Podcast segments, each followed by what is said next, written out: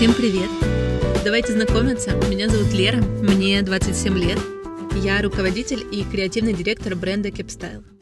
Кроме того, я мама, жена и с недавних пор еще и филантроп. Когда мне было 20 лет, я а, основала компанию Capstyle. А, ну, на тот момент это сложно было назвать компанией, это было что-то в формате самозанятости. Я параллельно училась в универе. Это мой первый опыт э, работы, ну, полноценной работы.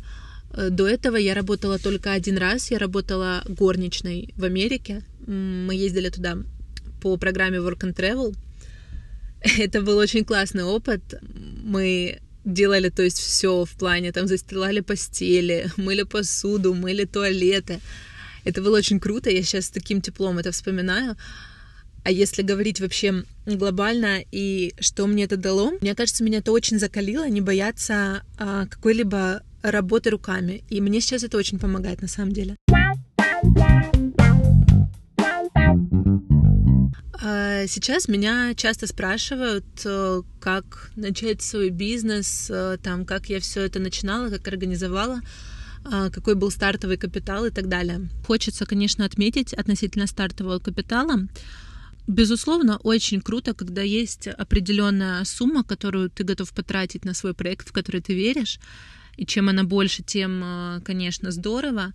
Но тут есть нюансы. Во-первых, с тем, что человек, который находится в начале своего пути, он э, в большинстве случаев просто не знает, как распорядиться а, так называемым стартовым капиталом.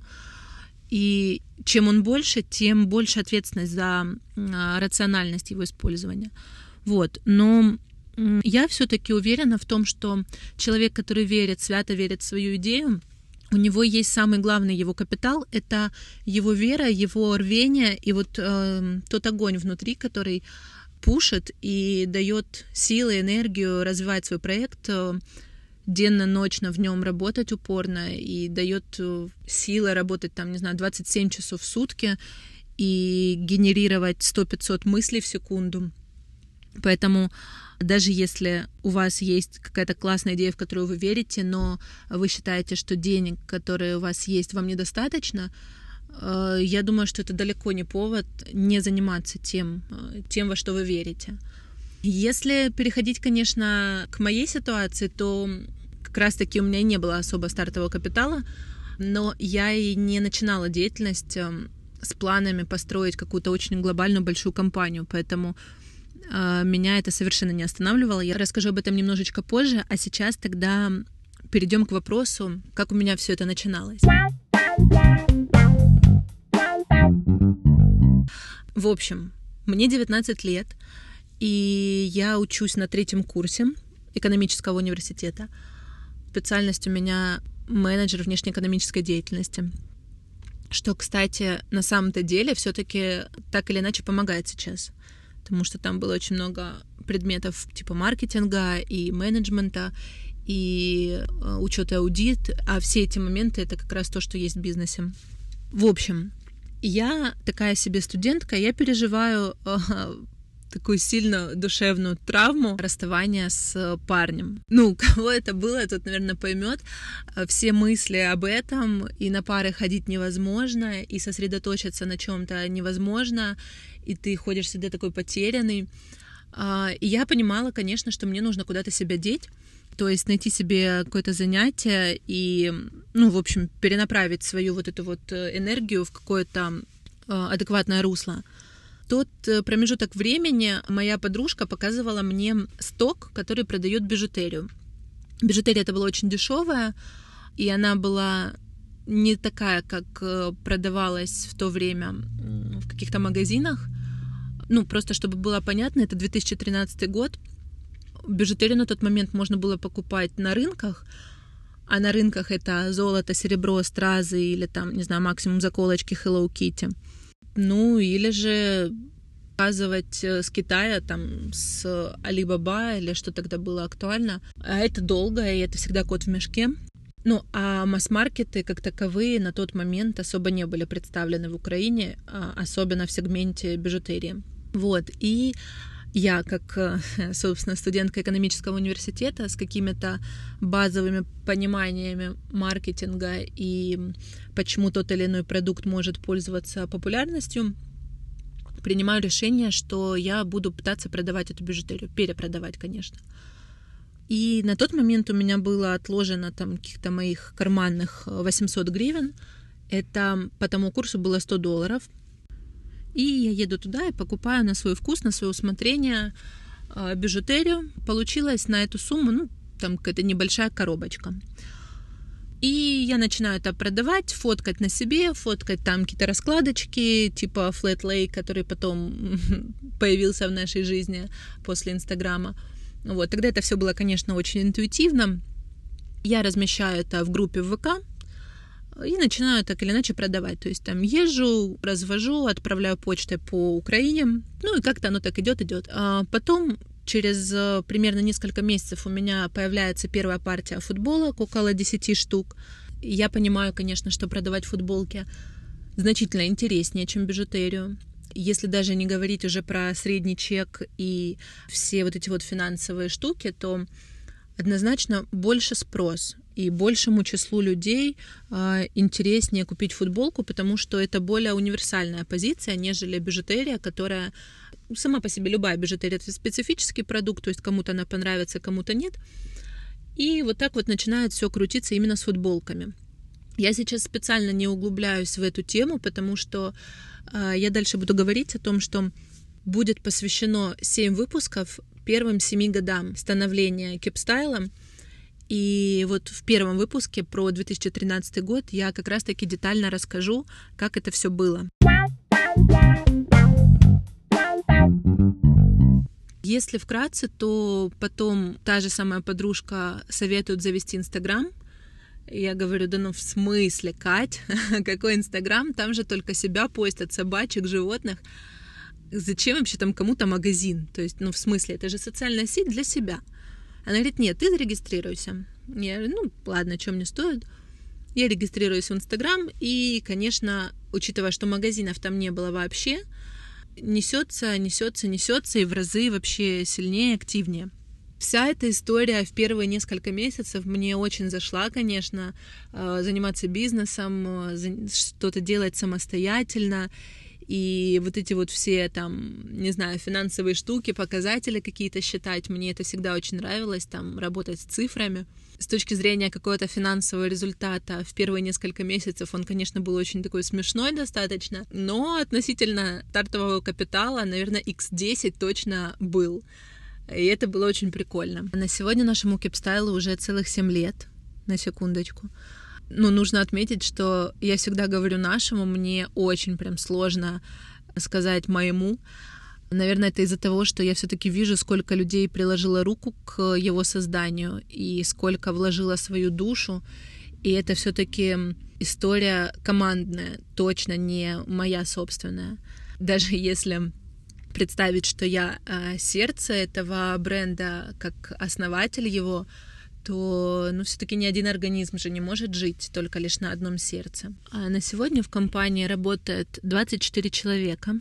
Это, если именно говорить про штат, плюс еще, конечно, большее количество человек работает с нами в партнерстве, это какие-то наши подрядчики по разным направлениям. Все, кто у нас работает, это профессионалы своего дела, если даже брать производство технологов, маркетинг, дизайнеров, менеджеров по продажам, это все ребята, которые, ребята и взрослые люди, которые во-первых, подходят э, с сознанием своего дела, во-вторых, делают это с полной самоотдачей, и в-третьих, что для меня вообще самый главный критерий, они так же, как и я, влюблены в наше дело, они влюблены в кепстайл, и они полностью разделяют его философию, независимо от того, сколько им лет потому что у нас э, самому младшему удаленному сотруднику 15 лет, а самому старшему 65, если я не ошибаюсь. И представляете, как круто, что они все близки по духу с тем, что мы делаем. А если говорить о клиентах, то мне даже страшно представить э, какое-то огромное реально количество людей, в Украине, за ее пределами, которые нас покупают, которые не просто нас покупают, они же доверяют нам, они же делают выбор в нашу пользу, а это самая огромная ценность, которая только может быть. Я даже не представляю, э, как смотрелась бы эта толпа людей, если вот просто поставить их всех на улице и посмотреть со стороны. Это, это на самом деле магия.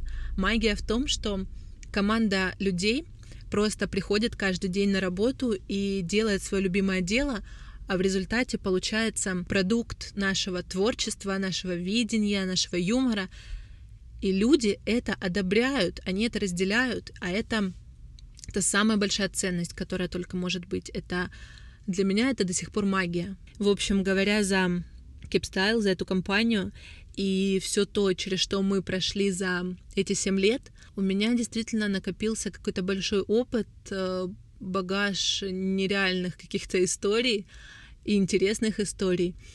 И я уже очень давно чувствую внутреннюю потребность э, делиться этой информацией. Раньше, когда я думала о том, что ну вот у меня есть такое желание, э, конечно, мне представлялся только ютубчик или личный аккаунт в Инстаграме, в котором нужно вещать, но вот эта вот вся публичность, это все-таки не моя история. Мне очень сложно работать на камеру и поддерживать постоянную прям связь э, аудиторией.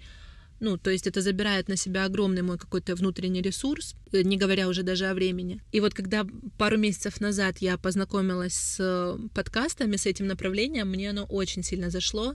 Я прям поглощаю подкаст денно-ночно, наверное, и в машине, и пока кушаю, и пока иду куда-то, и там в самолете, и в поезде. Ну, в общем, они прям со мной all the time. И я такая подумала, блин, Лер, вот оно, вот подкаст — это именно тот формат, в котором мне комфортно излагать свои мысли. Я с этой идеей пришла, конечно, а, в наш маркетинговый отдел в Кипстайле в формате просто поделиться, рассказать о том, что вот у меня такая идея возникла. И они все поддержали меня, они все сказали, что это очень классная идея, мы обсудили, как это можно сделать, и решили выпускать э, подкаст при поддержке Кипстайла. Для меня это, конечно, очень ценно, это очень круто.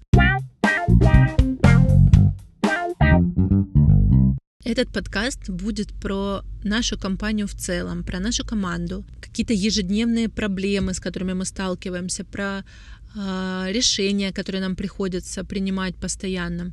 Вообще бизнес в Украине как таковой, да ну и не только в Украине, а во всех странах постсоветского пространства, это Это постоянные приключения. Это когда ты вот прям буквально каждый день не знаешь, что тебя ждет. И иногда это прикольно, а иногда вот вообще нет. Поэтому в формате даже каждой недели однозначно есть о чем рассказывать. Плюс э, мы же постоянно делаем какие-то новые штуки, мы постоянно ищем точки роста, пути развития.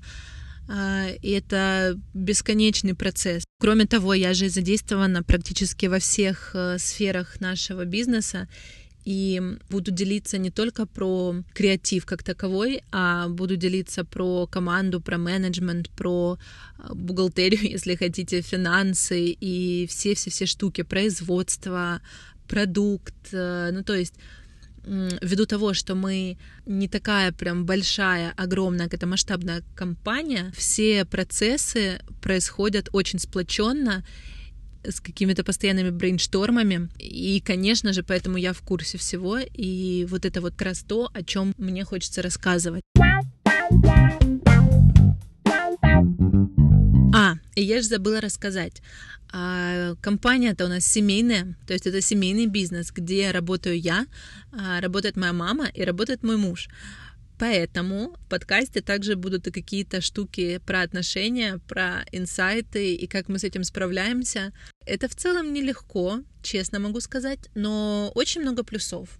Очень много плюсов в плане доверия, и когда мы смотрим все в одну сторону, и у нас одни цели, и они совершенно никак не противоречат друг другу. А вообще моя самая любимая часть этого подкаста — это его формат. Вначале я запишу 7 выпусков, которые будут посвящены первым 7 годам становления компании, развития и всего, что происходило в эти периоды. А после, раз в неделю, будет выходить выпуск, посвященный тому, что мы пережили за последнюю неделю. То есть в реальном времени, с реальными людьми, с проблемами сегодняшнего дня. Одно дело читать какие-то успешные кейсы там 50-столетней давности, но это хоть и мотивирующие истории, но совершенно неприменимые здесь и сейчас. А то, что будет происходить в этом подкасте, это вот максимально нативная и э, история, которая происходит в условиях нашего рынка, нашего времени, э, наших э, каких-то проблем. Еще я думаю, что наш подкаст будет очень интересен э, не только приверженцам нашего бренда, которым будет прикольно, наверное, послушать, что происходит по ту сторону компании, э, продукт, который они носят и выбирают, но еще и предпринимателям, как начинающим, так и действующим с уже какими-то успешными проектами, и в том числе специалистам разных профессий. Э, мне кажется, что вообще совершенно неважно, кто чем занимается, какой направленностью и в какой сфере работает, но все так или иначе сталкивались или еще столкнутся с теми вещами, о которых я буду рассказывать здесь. Вообще, э, лет 5-7 назад я бы убила за такой проект, в котором можно вот брать и слушать всю изнанку какого-то бизнеса. Это круто.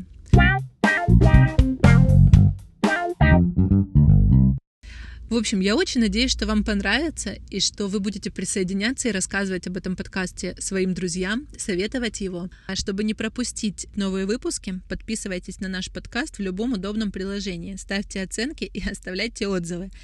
Это помогает другим людям узнавать о нашем проекте. thank you